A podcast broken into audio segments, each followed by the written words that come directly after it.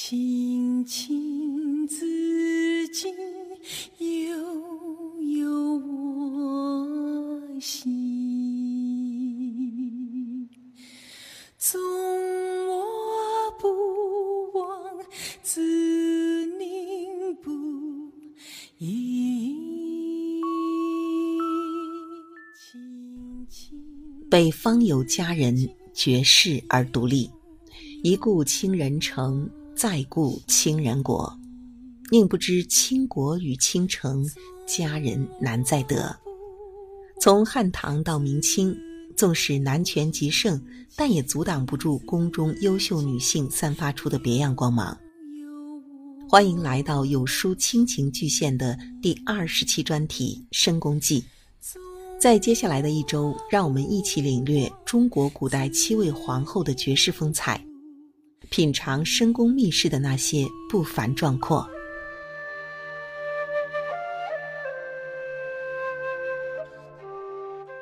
今天我们伴随着蔡包包的文字，一起走进卞夫人从娼妓到第一夫人的进阶之路。一部《三国演义》为我们呈现了一个属于男人的时代，英雄进出争霸，名士肆意风流。可身为三国第一女主的卞夫人，却显入世人视线。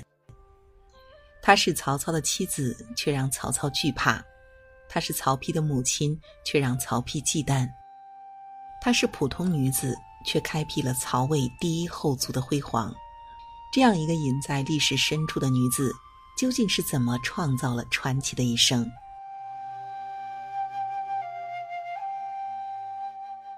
乱世俏佳人。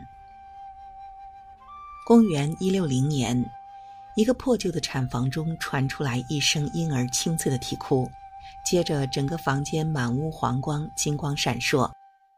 史光在史书上用“有黄气满室”记载了这次天瑞祥兆，而这个出生就注定不寻常的婴孩，就是三国第一夫人卞氏。出生不平凡的卞姑娘，出身却很一般，甚至可以说是卑贱。她的父母出身昌门，不要误会，此昌呢并非彼昌，《说文解字》中说昌即乐业，也就是那时的娱乐圈。由于父母工作的关系，卞姑娘自小就过着东奔西走的颠沛生活。她自小勤学技艺，只为能早点参加工作，让父母少些辛苦。十年苦练，豆蔻年华的她歌舞精湛，容貌俏丽若三春之桃，倾素若九秋之菊。色艺双绝的她顺利入职亳州头号歌舞团，成为了高端的唱妓。主要工作就是去各个达官显贵家中登台表演歌舞助兴。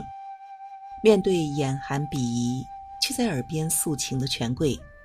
她明白，一旦妄想于眼前的权势与金钱，就会万劫不复。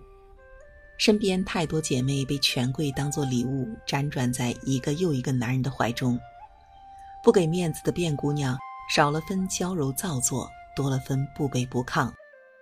异类的她，却意外地得到了权贵的尊重和追捧。昔为昌家女，今为英雄妇。在二十岁那年，他遇到了屌丝曹操。那时的曹操因避祸而辞官返乡，没权没势也没钱，却有着一双欣赏美的眼睛。不知是爱上了卞姑娘的歌，还是爱上了卞姑娘的貌。总之，在那场注定有艳事发生的宴会上，他看上了她，而他也等到了自己的盖世英雄。他随着他回了曹府。可曹操正是丁夫人，却并不喜欢这个出身低贱的狐狸精。公务繁忙的曹操将她往后院一放，就不见人影。孤独的卞姑娘只能自己面对不善的主母和曹府复杂的人际关系。出来的她，连下人都敢对她翻白眼儿，出身成为了别人伤她的理由和利器。在人人都在诟病她的出身时，她却不以为意。何为卑贱？自己看不起自己，才是真正的卑微。新人卞姑娘依然做着自己，对丁夫人不卑不亢，对下人有礼不骄。所幸的是，丁夫人虽偶有刁难，但人却心地善良。她有胸襟，有气度，虽不能生育，但却极其善待曹操子女。卞姑娘打心眼里尊敬这位主母，于是她白天在府中细心观察丁夫人是怎样教育子女的，怎样料理家事的，怎样处理姬妾之间的关系的。晚上在房中挑灯读书，有时曹操来过夜，还顺带了解下最前沿的政治思想和军事理论。本该枯燥的侯门生活，却被他过得有滋有味。曹府成了他成长的源泉和动力。之后发生的一件事儿，不仅检验了卞姑娘的学习成果，还顺带让他名声大噪。初露锋芒。公元一八九年，董卓进京，废汉少帝刘辩，改立刘协为汉献帝，自任太尉，拉拢群臣，大有顺我者昌，逆我者亡的架势。曹操自然也在拉拢的范围内。但曹操不愿，于是他连夜化妆出城暂避。没过几天，城里却传出曹操疑似。当时消息被传得绘声绘色，曹操的手下竟个个信以为真，害怕的收拾东西，打算跑路。两个坏消息迅速传进了曹府，就在全府上下鬼哭狼嚎、一片狼藉之时，只见卞姑娘一骑快马冲出了府门。她干啥去了？答案是阻止曹操部下跑路。魏书载后旨之曰：“曹军吉凶未可知，今日还家，明日若在，何面目复相见也？正是祸至，共死何苦？”这段话，卞姑娘说的不仅有理有节，而且直戳痛点。你们英雄名士不是都重气节吗？那我就用节操来说事，看你们谁好意思跑。聪明如他，明白一旦曹操的部下都走光了，即使曹操活着回来了，也孤掌难鸣，难成大业。在最慌乱的关口，却有着最缜密的思维和决断力。看来卞姑娘在曹府学了不少新技能。当曹操从城外回来，听说了整件事后。卞姑娘第一次入了曹操的眼，他特许她随军侍奉左右。敬畏主母。公元一九七年，一场宛城之战，曹操的嫡长子曹昂惨死敌军刀下。曹昂虽非丁夫人亲生，却是亲养。消息传来，丁夫人崩溃，每见曹操必痛哭不止。逐渐失去耐心的曹操废了丁夫人。放眼后院，自己最优秀的三个儿子曹丕、曹植、曹彰，均为卞姑娘所出。唯才是举的曹操综合评定了卞姑娘以往的表现，觉得她算是自己女人中最适合正式之位的人选。于是卞姑娘就这样走上了正式之位，成为了卞夫人。换了岗位的卞夫人失去了平时的冷静。内心充满了小确幸与小膨胀，她想起了一母同胞的弟弟，她打算对曹操试试女人惯用的伎俩——枕边风。可曹操哪里是普通男人，他不吃这一套，冷冷的一句：“你弟弟现在已经是我曹操的小舅子了，他还想当什么官儿？”无情地打了卞夫人的嘴。敏锐的卞夫人知道自己出了底线，只因外戚是曹操的大忌。从那以后，他痛定思痛，警告家人，不要借他名义为非作歹，更不要指望依靠他求得一官半职。这个跟头让他变得怒不变容，喜不失节。他不再提半句正事，也从不参与儿子间的夺嫡之争。即便得知儿子曹丕被立为太子的利好消息，他也只是淡淡的对报信人说：“王立曹丕为太子，只是因为曹丕年龄最长。”而我对曹丕也没有教导无方，有什么可欢喜的？当曹操听完线人报告完卞夫人的表现时，内心一半欣喜，一半忧虑。欣喜的是，这样喜怒不形于色的女子确实配站在寡人身边；忧虑的是，这样深藏不露的女子，若将来自己死了，谁还能够掌控得了她？再看得知被立为太子后。喜得上蹿下跳的曹丕，曹操的忧虑更深。中登后位。曹操公元二一六年就被封为魏王，但他却迟迟没有将卞夫人晋为王后。为什么呢？因为曹操怕，怕什么呢？他与卞夫人夫妻四十年，亲眼看着她从一个只会唱歌跳舞的姑娘，成长为了一个无论是眼光还是见识都远超男子的卓越女子。他怕她超强的学习力，怕她温柔外表下深藏的成长力。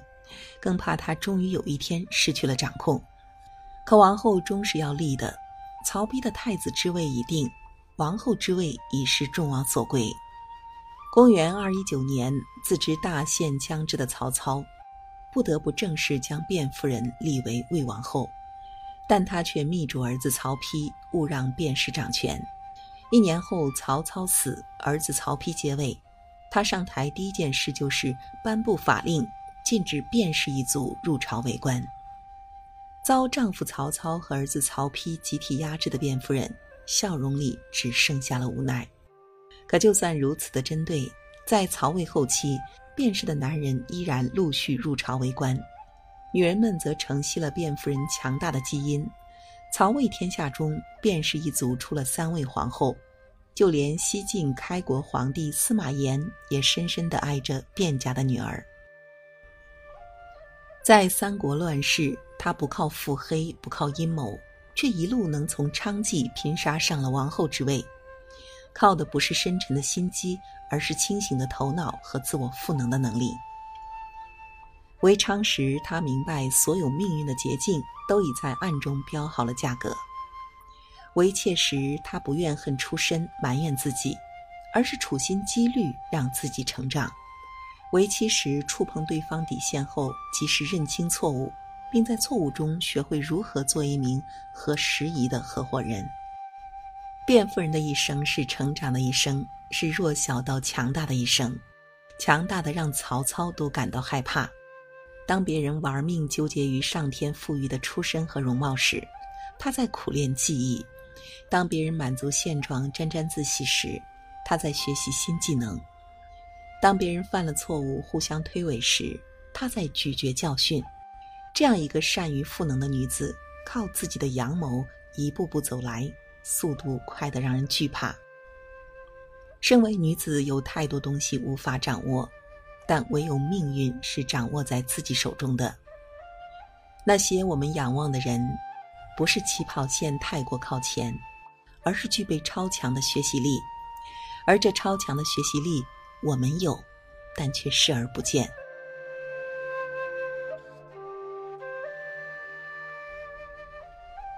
六宫之首，一世独立，身居高位，他们将自己做到了极致。那对本期人物，你有哪些看法？历史上有哪位皇后最让你动容呢？欢迎在下方留言区表达自己的想法。那如果你喜欢本期的专题，也可以转发到朋友圈，让更多的朋友一睹皇后的风采。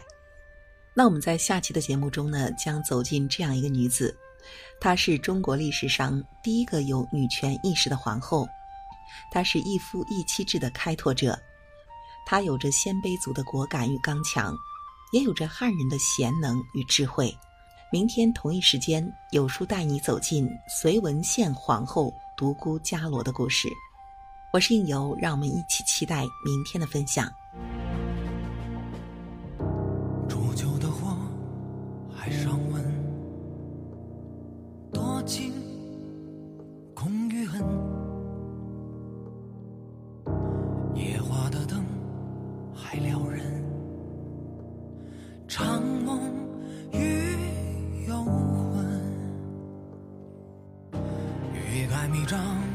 他像月光，荒凉某个眼眶，